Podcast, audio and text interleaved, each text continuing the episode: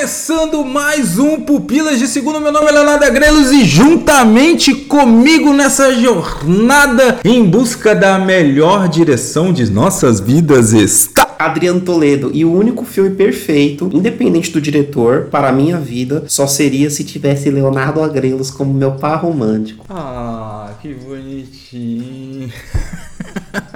E para ouvir essa melação, interagir com ela, para fazer esse trisal gostoso, está Felipe Xavier, bom dia, boa tarde, boa noite. É, e aí, pessoal? Tô aí. Fiquei até meio sem saber o que falar aqui, né? Depois dessa apresentação aí, tô meio, meio confuso. Mas vamos lá, vamos lá. Vamos no amor, vamos no amor. O ouvinte não deve ter percebido, porque a gente corta o silêncio, mas demorou pro Felipe responder. Ele deve ter ido lá, perguntado pra esposa e depois voltado. E você tem que tomar a pílula azul, cara tem que abrir tua mente. Tem que ser o alfa. Entendi. Essa pílula azul tem, tem conotações diferentes aí, dependendo da idade aí, enfim.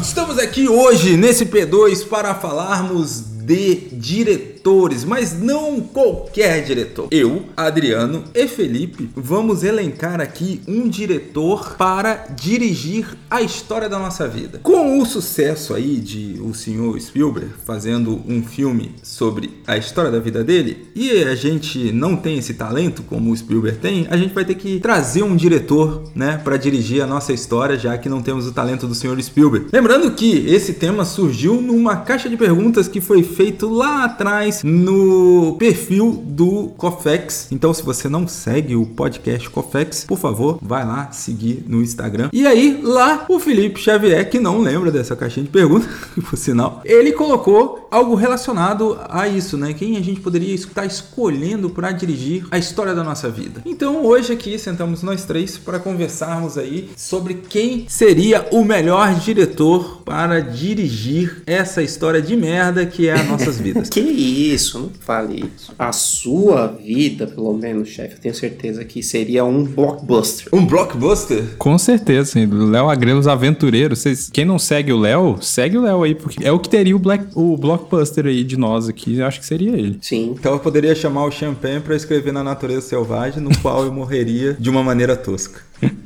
Essa seria a história da minha vida. Mas aqui, Felipe, nós vamos trazer a sua opinião. Quem, se você tivesse o dinheiro, tivesse o cash, quem você chamaria para dirigir o filme da sua vida e o porquê? Então, a gente tá falando do Spielberg, né, cara? Seria clichê se eu escolhesse o próprio Spielberg para dirigir a história da minha vida? Para um caramba! Muito, né? eu pensei assim, quem que é o, sei lá, um discípulo do Spielberg aí que seria bom? J.J. Abrams. Eu falei, não, ah, não, não, não, não. né? Que a minha vida seria uma caixa e ninguém saberia o que tem dentro. Zack depois... Snyder, pô, que aí seria em câmera lenta a sua vida. Pô, aí seria muito longa, hein? Eu não quero viver tanto. longa, dark e triste. Sim, é. e em 4x3. E vou te falar, na quantidade de café que eu bebo, cada close na xícara de café, cara, seria muito tempo, assim. Seria um Liga da Justiça do Zack Snyder, seria uns três por dia, assim, quatro horas a cada xícara de café. Capítulo 1, um, café. o Snyder adora fazer esses... dividir o filme, né? Sim. Em capítulos. capítulos. É. E é só um café, cara. É só isso, sabe? Vou dizer, cara, que eu sou um cara, é, apesar de eu não gostar só de filmes assim, mas eu acho que sou um cara clichê. Eu diria isso. Eu gosto do espírito Spielberg, porque hoje a gente considera talvez alguns filmes do Spielberg clichês e tal, porque ele, ele gosta de uma narrativa mais clássica, né? Ele gosta de lidar com temas universais, né? Ele sempre tá lidando com amizade, com família, é, aventura, coragem. Esses temas, eles são temas universais, são temas que todo mundo consegue se relacionar, mas o que eu gosto é porque o Spielberg, apesar de ter esse ponto que a gente pode até considerar clichê, o Spielberg ele trabalha com isso, né? Ele tem uma narrativa visual forte, ele presta muita atenção aos detalhes, então seria tipo um filme muito bem dirigido, seria um filme muito lindo, um cara que sabe iluminar direito, que sabe, sabe? Colocar a galera onde precisa estar. Tá. E a melhor coisa do Spielberg, que o cara sabe lidar com, com o ator, velho. O cara sabe dirigir a galera. Então, eu acho que seria o diretor perfeito, fora que, geralmente, filmes do Spielberg têm final feliz. Então, eu não, não espero que a minha filha seja uma tragédia, que a minha vida seja uma tragédia. Nunca escolheria, por exemplo, um Tarantino da vida pra dirigir. Pelo amor de Deus. A história quê, da minha né? vida, né? Porque aí eu, eu esperaria que ia acabar em chacina e teria muito pé no meu filme, então tô tranquilo. Mas teria o Samuel Jackson. teria o Samuel Jackson. É uma perda que eu terei que lidar, né? Que, que, enfim. Aí você falou Samuel Jackson, né? Quem que tá na minha vida que poderia ser um personagem tipo Samuel Jackson? Eu acho que não tem, né? Eu acho que é por isso que eu Não gosto. tem né? aquele tio maluco do, do almoço de domingo que Até chega tem, mas, eu, mas mora longe e eu não vejo, então tá tranquilo, assim. Era uma participação especial. uma participação especial, né? Por WhatsApp, uma ligaçãozinha e tal. É que qual Samuel Jackson seria, né? Tem que ver a filmografia Samuel Jackson e Spielberg aí pra qual seria o, o Samuel Jackson mais legal. Não, tem que ser o de Pulp Fiction, né, cara? Não tem como. O tem, Julius. tem que ser o. Não, mas peraí. Você tá. O cara corrompe a Bíblia. O Samuel Jackson pro filme dirigido pelo Spielberg? Tô falando no que eu tô perdendo pelo meu, Ah, pela tá. minha vida não ser dirigida pelo Tarantino. É, é isso. É esse, Sim, sim. é, é esse Samuel Jackson que eu tô perdendo, assim. Mas uma coisa interessante é quando a gente pensa no Spielberg hoje, lembrando que o Spielberg, o cara faz filme desde o fim da década de 70, né, cara? O começo da década de 70. E quando o Spielberg nasceu, ele era, cara, ele é um dos criadores do- dos blockbusters, né? Então, ele foi um cara que sempre prestou muita atenção a bom uso de tecnologia. Ainda assim, com, sei lá, 20 anos depois que ele surgiu, o cara ainda revolucionou o cinema com Jurassic Park. Então, um cara que tá ligado, ele sabe, sabe usar a tecnologia, efeito especial. Não ia ter Superman de bigode no filme do Spielberg, né? Não ia ter um.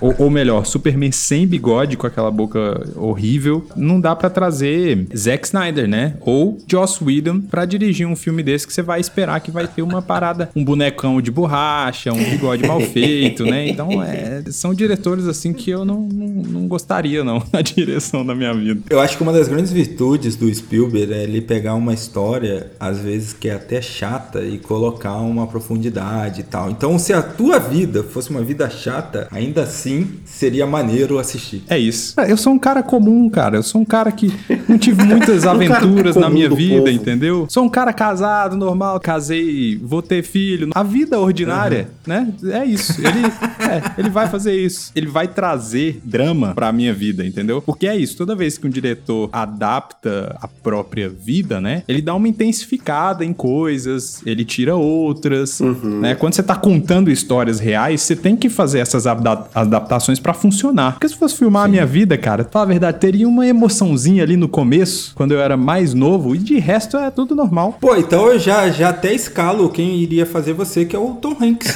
Olha que dobradinha. Uma dobradinha já conhecida. Seria aprovado pela minha esposa, inclusive, que o Tom Hanks é o ator preferido dela, então já, Eita. já tá aí. É, Ela provavelmente apitaria bastante aí na direção, no casting, né? Colocar ela de diretora do casting do filme da minha vida, ela vai atrás do Tom Hanks, com certeza. Até porque o Tom Hanks, ele também entra nesse estereótipo, assim, em muitos filmes, né? Não é todos, mas muitos filmes, assim, do cara comum, cara normal, que tá passando por uma situação comum, e é isso, é a história dele. Você imagina o Tom Hanks tomando uma xícara de café, lendo um livro, escutando música, assim, num apartamento normal de uma cidade média? Tá tudo certo. É. Escutando um podcast lavando louça. Escutando podcast, lavando louça. Maravilhoso, é isso. Aí joga tua história no Leblon e traz o roteirista, o Manuel Carlos. e pronto. Não, não, Leblon não, porque praia eu gosto, mas bem pouco, assim, só uma semana e tá bom, chega. Eu assistiria só pelo cast, né, Adriano? Só de ser de um filme de Spielberg já é algo pra você levantar as orelhinhas e falar, vou ver. Porque, afinal, é um cara que dificilmente faz filmes ruins, né? Ainda mais sendo sobre a vida de Felipe Xavier, poxa. Tá, então vamos fazer o seguinte, ó. Você, Felipe, vai vender o seu filme, tá? Então é como se você tivesse que fazer um trailer agora. Felipe Xavier, me traga a sinopse de Felipe Xavier o filme. A sinopse de Felipe Xavier, o filme, caramba, vamos lá. Olha aí, hein, vocês têm que ver o, Meu o silêncio. Zoou o cara. Aí, ó. É porque tem que agora entrar no personagem que, que vai no cara que fala o thriller, né? Isso, One- tem que one fazer. man. One man has a mission. Mas, cara, um menino normal crescendo em Minas Gerais em busca do seu destino ordinário e um futuro mais ordinário ainda. É isso. Caraca. Só que dirigido por Steven Spielberg. Pode ser um filme tênis verde do Steven Spielberg, hein? Porque vai ter muita conversa, assim. Porque eu não faço muita coisa além de, enfim, existir, assim. Eu, eu, eu não tenho grandes feitos, eu não ainda, né? Pelo menos. Eu não, eu não tenho filho ainda, então. Mas eu acho que é isso. Seria um filme tênis verde. O Spielberg tem filme tênis verde? É, acho que não, né? Acho que Cavalo de Guerra seria o mais tênis verde dele. Talvez. Porque até o A Lista de Schindler, cara, apesar de ser um filme mais conceito, ser um filme preto e branco, cheio de camadas, né? Ele foi pras cabeças, assim, né? Ele fez muito sucesso e tal. Não, não diria que o, o Lista de... E fora que o assunto também é muito assunto que é mainstream. Seriam pessoas conversando no apartamento, só que dirigido por Steven Spielberg. Aí a gente apela pro lado de o uhum. Steven Spielberg saber dirigir ator. Então, é um diálogo, por exemplo, eu com a minha mãe relembrando uma coisa do passado e, e sabe aquela cena que, que, manda pro Oscar que o Tom Hanks tá lidando com uma coisa que é um, que é um conflito, sabe? Abraçou e aí ele chora. Hanks, né? É, porque aí ele chora e fala: Ah, você deveria ter conversado mais comigo, entendeu? Tipo isso, me explicado sobre isso, enfim. Esse é o ápice do filme, é se resolvendo com a mãe e tal, aquele negócio assim e tal. E se teve boyhood, meu, qualquer das nossas vidas pode ser um filme. Felipe Bom. Xavier, um cara normal, nasceu de uma maneira normal, cresceu de uma maneira normal, viveu de uma maneira normal, mas dirigido por Steven Spielberg. Exato, aí tá, aí muda tudo, cara, muda tudo. Adriano Toledo, agora chegou a sua vez. As cortinas se abrirão, então traga aí para nós esse cast maravilhoso. Quem você chamaria para dirigir a sua vida? Cara, eu vou trazer um Além cara... da linha, é claro. Isso aí é óbvio, né? Cara, eu vou trazer um cara que talvez para vocês não seja muito familiar, porque afinal de contas vocês não são caras muito da animação e muito menos da animação nipônica.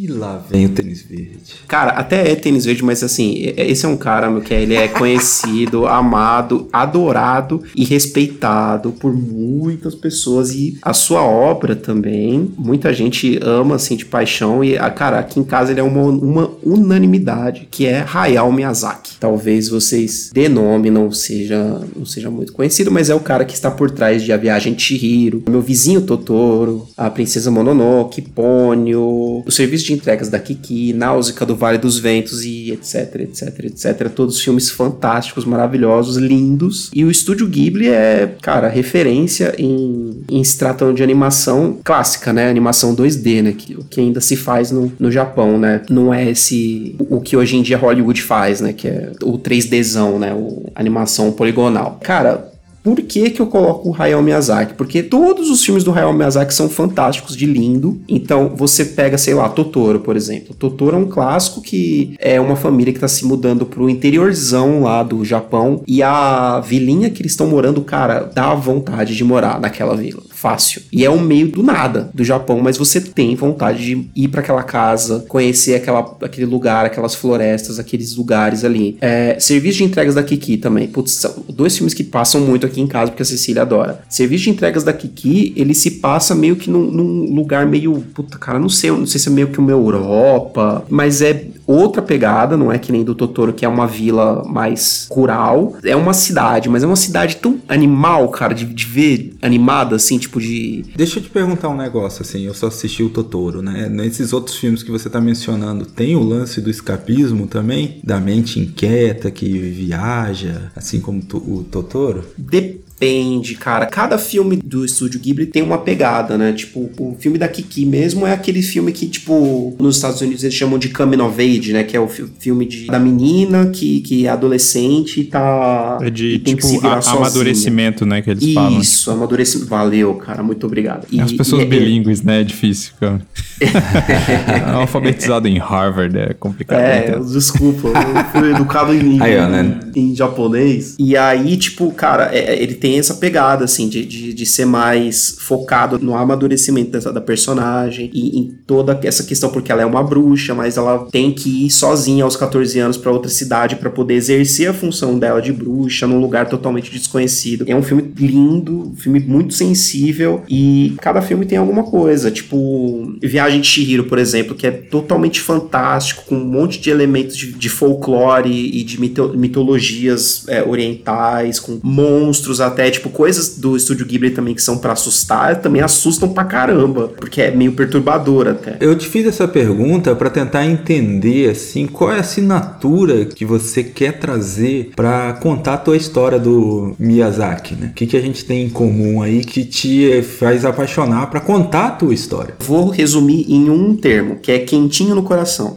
Os filmes do estúdio Ghibli, em mais específico do Hayao Miyazaki, porque o estúdio Ghibli também tem outros diretores, uhum. eles são filmes que te dão quentinho, cara. Geralmente são filmes todos good vibe, que você termina o filme tipo, putz, cara, que filme gostoso, né, cara? Que aventura legal, tipo, com pouquíssimas exceções, assim. Tirando, sei lá, Túmulo dos Vagalumes, que é o filme mais triste que existe na história do mundo, a maioria dos outros são filmes que são good vibe pra caramba. Então, por conta disso, de serem filmes gostosos de ver, família, que retratam crianças fofas e, e animais fantásticos fofos também, e por causa da arte, da parte artística, de ser tudo muito lindo, paisagens fantásticas, tudo que eles fazem é, é, é legal e todas as cidades dá vontade de morar. Me corrija se eu estiver errado, Adriano, porque eu nunca assisti nada do, do Miyazaki, é uma, uma falha de caráter que eu tenho aí, porque é muito aclamado, né? A galera fala muito. E tudo que eu vejo, realmente, eu, eu tenho essa sensação que você fala, de que tudo é muito lindo. Mas eu tenho uma impressão também de toda vez que eu vejo um trailer, alguém falando em algum vídeo do YouTube que mostra, eu tenho a impressão de que tem uma certa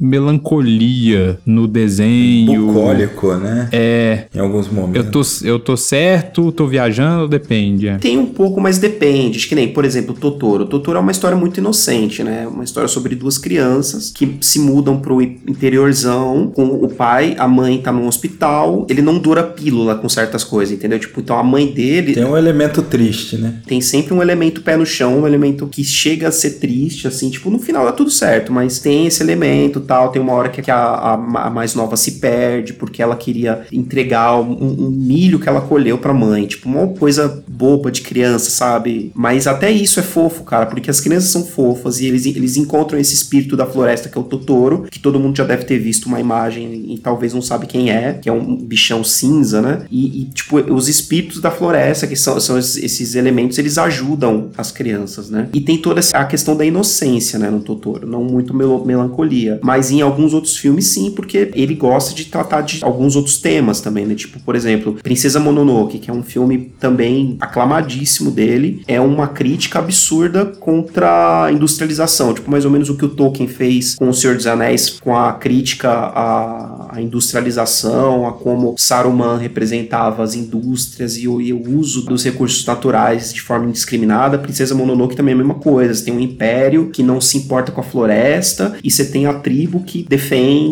a floresta, o bosque e os espíritos que ajudam eles e tem todas as repercussões do ser humano interferir. Então ele gosta muito disso também. Pônio também fala disso, etc. Tem alguns filmes mais pé no chão, né? Também sem ter muitos elementos fantásticos, como Vidas ao Vento, que é um dos últimos dele, que é a história, uma história real do cara que inventou lá o, avião que os japoneses usaram na Segunda Guerra Mundial. E esse já é um pouco mais, mais triste, mais contemplativo, né? E, e é isso, gente. É, eu sou fãzaço do Hayao Miyazaki, dos filmes, e acho que seria ele, cara. E seria um anime, claro, né? Ah, isso que eu ia perguntar. A gente meio que indiretamente escalou o elenco. Não dá pra escolher o ator pra fazer o, o Adriano, porque vai ser um desenho. Não, mas dá pra escolher se o Adriano vai ser um desenho ser humano ou um desenho bicho. podia ser, podia ser um desenho em que as pessoas são gatos antropomorfizados. Olha aí, tem um filme que saiu recentemente que fez o maior sucesso com isso. Sim. Nossa, com efeitos extraordinariamente ruins. É, vende o teu filme pra gente No próximo verão. Vai lá. No próximo verão, você terá uma animação. O filme da vida do Adriano não é verão, não, cara. É, é Estúdio Ghibli, tem que ser pra Oscar, não? Tem que ser, tipo, saindo no final do ano ali, comecinho, né? É, não, não é, infelizmente não é todo filme do Estúdio Ghibli que vai pra Oscar, né? São poucos que foram indicados e apenas um ganhou, que foi Viagem de Chihiro, infelizmente. Embora todos mereciam. Eu tô achando engraçado aqui o Adriano impostando a voz pra falar sobre fazer um trailer de um filme de animação japonês. No próximo verão.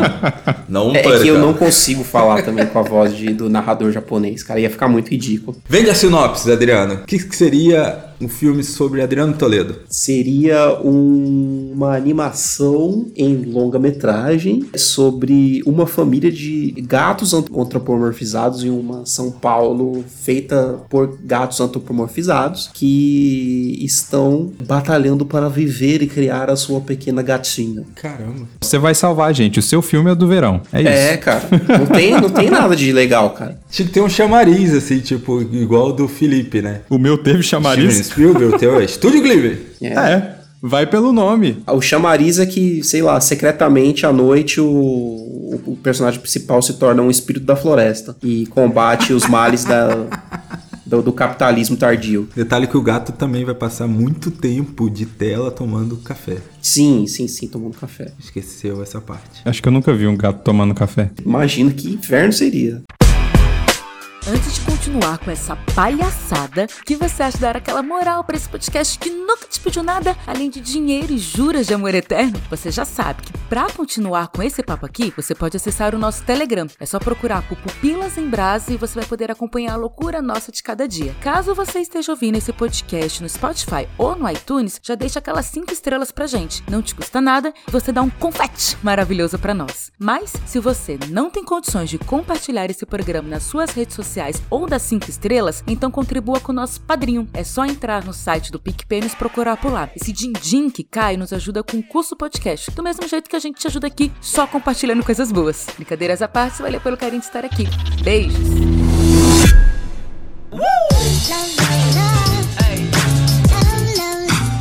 E você, Leonardo, quem você escolheria para ser o diretor da vida secreta de Leonardo Mitty? Eu tenho dois chutes. Ai, meu Deus, vamos lá então. Vamos ver se o Felipe me conhece. Vamos lá. Michael Bay Aham. Ou. Caraca, deixa eu pensar. Ou Michael Bay, cara. Só pode ser o Michael ou Bay. Michael Bay, é. Eu tô, é Michael Bay. Você ou não- não qualquer tem outra diretor de Velozes e Furiosos, vai. que- É, sei o, lá. o, o cara lá, o, esqueci o nome dele lá, o japonês. James Wan. James Wan é da hora, bem pensado. Cara, mas olha só, o Spielberg, sem dúvida, seria muito interessante, né? Porque muitos conceitos que você falou, né, Felipe? Eu gostaria de, tipo, quando olha pra minha vida lá atrás, eu gosto de fantasiar algumas histórias como o próprio Goonies. Eu sei que não foi ele que dirigiu, mas assim, tem o dedo dele, de uma aventura meio Indiana Jones e tal. Então, assim, eu gosto dessa fantasia do real, sabe? Ele lida com a realidade, mas ele, pra falar dessa realidade, ele extrapola, sabe? De uma maneira fantástica que só o Spielberg sabe fazer, fazendo com que todo mundo fique prestando atenção e, e querendo saber pra onde que vai essa história, né? É isso que ele faz, inclusive, com o filme da própria vida, né? O filme tem tudo pra ser um filme chatíssimo, porque tem conflitos, é claro, no, no filme dele, como a vida é, né? Mas ele consegue fazer de um jeito que você, você vai sendo envolvido, sabe? Você vai sendo arrastado por aquela história, pelo sonho do protagonista, pelo, enfim, os conflitos que às vezes são conflitos que, olhando de fora, você falaria: Ah, cara, isso aí é beleza, acontece na vida de todo mundo, mas ele coloca de um jeito que, cara, é um conflito do Spielberg, entendeu? É diferente. Inclusive, uma coisa que eu acabei de me tocar é o segundo ano consecutivo que tem um filme sobre a vida do diretor, né, cara? Que o ano passado teve Belfast, que é basicamente sobre a vida do Kenneth Branagh. É, os diretores estão nessa vibe aí, né? Assim, acho que sempre teve, mas eu acho que por agora a galera tá fazendo muito, assim. Acho que tem muito diretor que tá numa idade reflexiva, assim, que você fala, tipo, ah, deixa eu olhar pra trás, e enfim, tá, tá na moda. Aguardando ansiosamente pelo filme sobre a vida de Tarantino. Poxa, aí sim, hein? Ia começar com ele na locadora e tal. Aí ele vai dizer se realmente é verdade ou se é só a lenda e tal. Bom, então como eu não posso escolher o Spielberg, né? Porque o Felipe já o fez, eu vou surpreender aí a todos trazendo aí para dirigir a minha vida o famoso diretor neozelandês Taika Waititi. Nossa senhora, olha só. Nos surpreendeu, hein? Demais. Vai ter muito bode gritando no seu filme? Ah, com certeza. Inclusive, é uma coisa que eu tenho dificuldade, é quando a piada é boa, eu insisto nela, né? Eu tenho que, sabe, que negócio de... Então tá perfeito com Tentar parar, sabe? As pessoas não estão mais rindo e eu tô lá, o bobão da festa.